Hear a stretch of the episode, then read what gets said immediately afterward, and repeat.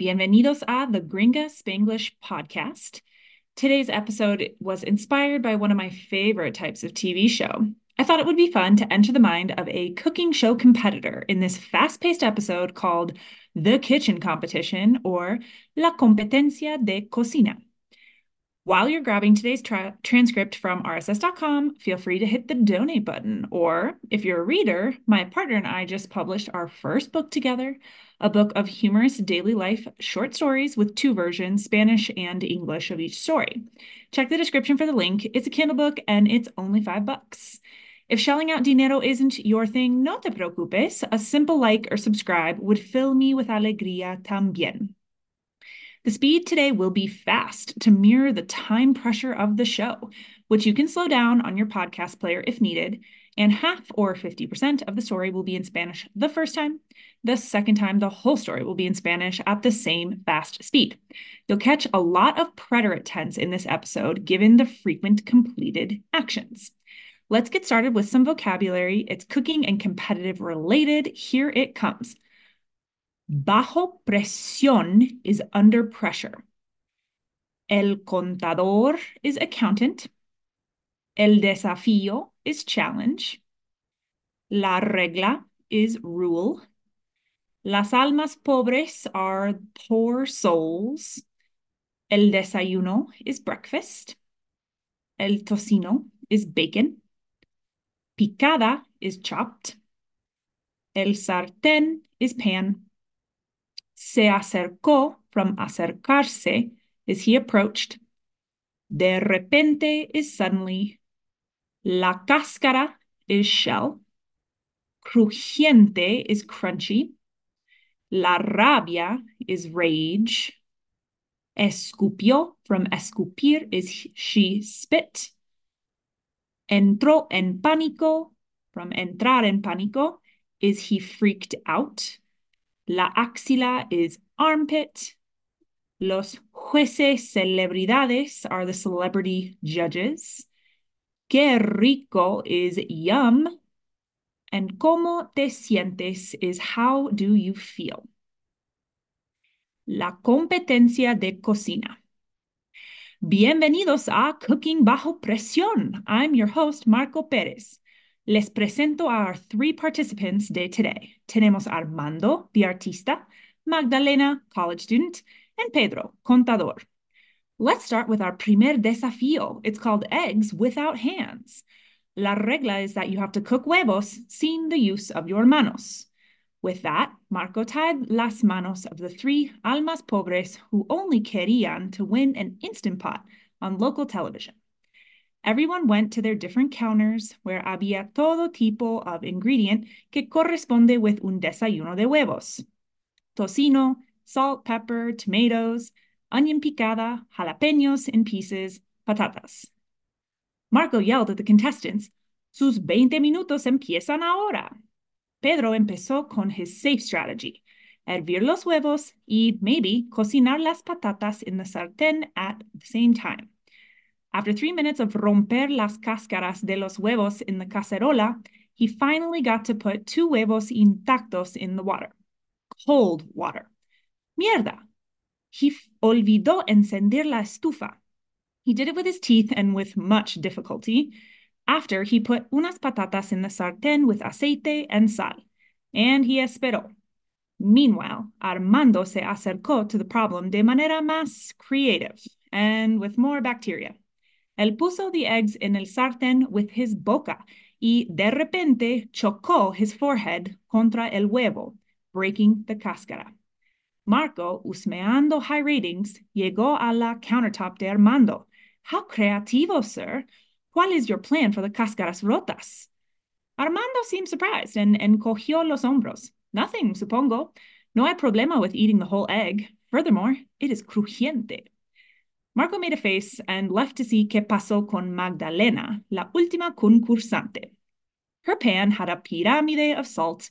The floor tuvo ocho broken huevos, and there estaba Magdalena, obviously crying y pasando a la rabia. Cuando Marco preguntó, Are you okay, niña? Recuerda, it's only a juego. Magdalena, con un huevo between her teeth, bit el huevo y lo escupió, encima de the Salt Mountain. Sonrió proudly toward the cámara. Después de 10 minutes was the moment para poner the work of art on the plate. Pedro entró en pánico. With the water and the huevos calientes, the pot was too pesada como para drenar and demasiado hot para poder pick up los huevos hervidos. Disappointed with the fracaso of his plan, he put las patatas on the plate but siguió luchando with the big spoon in su axila, trying to capturar at least un huevo and solo lo logrando to sweat. Armando took the sartén with his elbow and his waist and puso en el plato and made a dramatic sound. Magdalena fue exitosa en poner an egg on the plate with an entire cooked tomato. Pedro puso un huevo barely cooked en su shell en el plato con cinco pieces of raw potato. Los jueces celebridades miraron los tres platos with horror. Armando presentó un huevo cocido to within an inch of its life, oliendo de sulfur, y nada más. The jueces almost puked upon saborear each one. Dos judges declined to comer el huevo de Magdalena after seeing la grabación of how the egg llegó al sartén.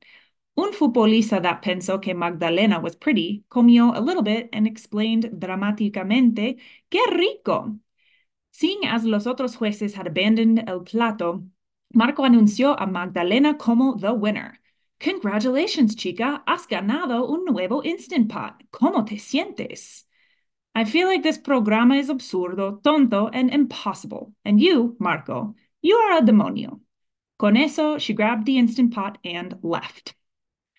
Well, that was disturbing to tell and possibly to hear. So if you want to call it a day here, I don't blame you, and I'll see you next time. But I figure since you made it this far, let's try the story again, but this time in full Spanish. Okay. La competencia de cocina. Bienvenidos a Cocinar bajo presión. Soy su anfitrión, Marco Pérez. Les presento a nuestros tres participantes de hoy. Tenemos Armando, el artista, Magdalena, estudiante universitaria, y Pedro, contador. Empecemos con nuestro primer desafío. Se llama huevos sin manos. La regla es que tienen que cocinar huevos sin el uso de las manos. Con eso, Marco ató las manos de las tres almas pobres quienes solo querían ganar un Instant Pot en televisión local. Todos fueron a sus encimeras diferentes donde había todo tipo de ingrediente que corresponde con un desayuno de huevos. Tocino, sal, pimienta, tomates, cebolla picada, jalapeños en pedazos, patatas. Marco gritó a los concursantes, sus 20 minutos empiezan ahora. Pedro empezó con su estrategia segura hervir los huevos y tal vez cocinar las patatas en el sartén a la vez.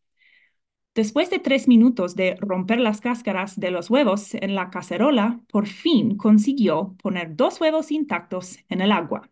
Agua fría. Mierda, él olvidó encender la estufa. Lo hizo con los dientes con mucha dificultad. Después, él metió unas patatas en el sartén con aceite y sal. Y esperó.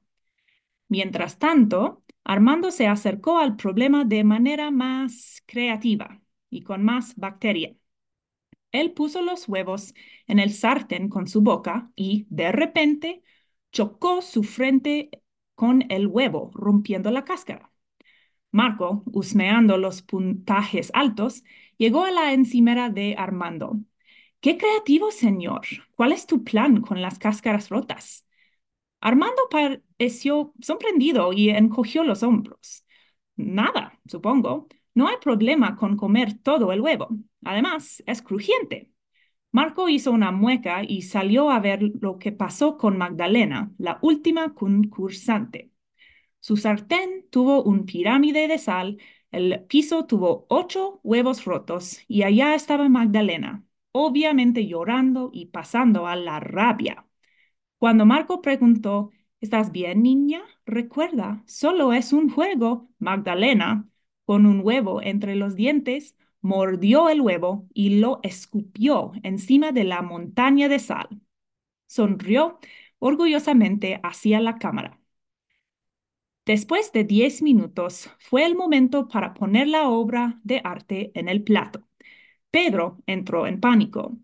Con el agua y los huevos calientes, la cacerola fue demasiado pesada como para drenar y demasiado caliente para poder recoger los huevos hervidos.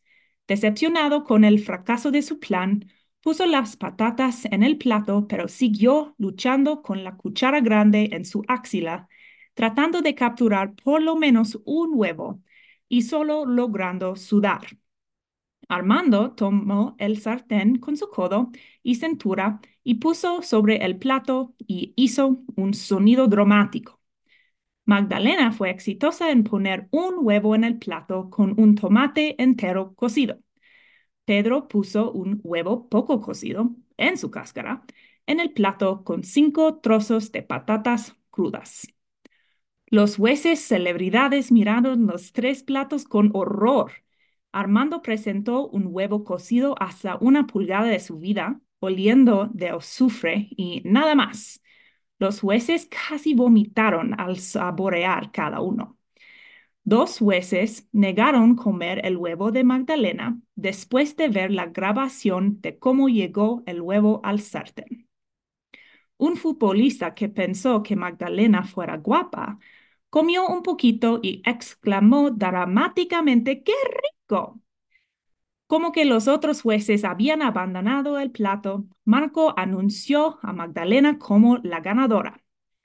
Felicidades, chica. Has ganado un nuevo Instant Pot. ¿Cómo te sientes? Me siento que este programa es absurdo, tonto e imposible. Y tú, Marco, eres un demonio. Con eso, agarró el Instant Pot y se fue.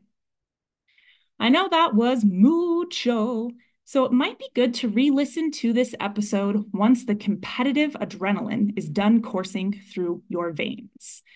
Thanks for joining us on the Gringa Spanglish podcast. Keep estudiando y escuchando, y hasta el próximo episodio.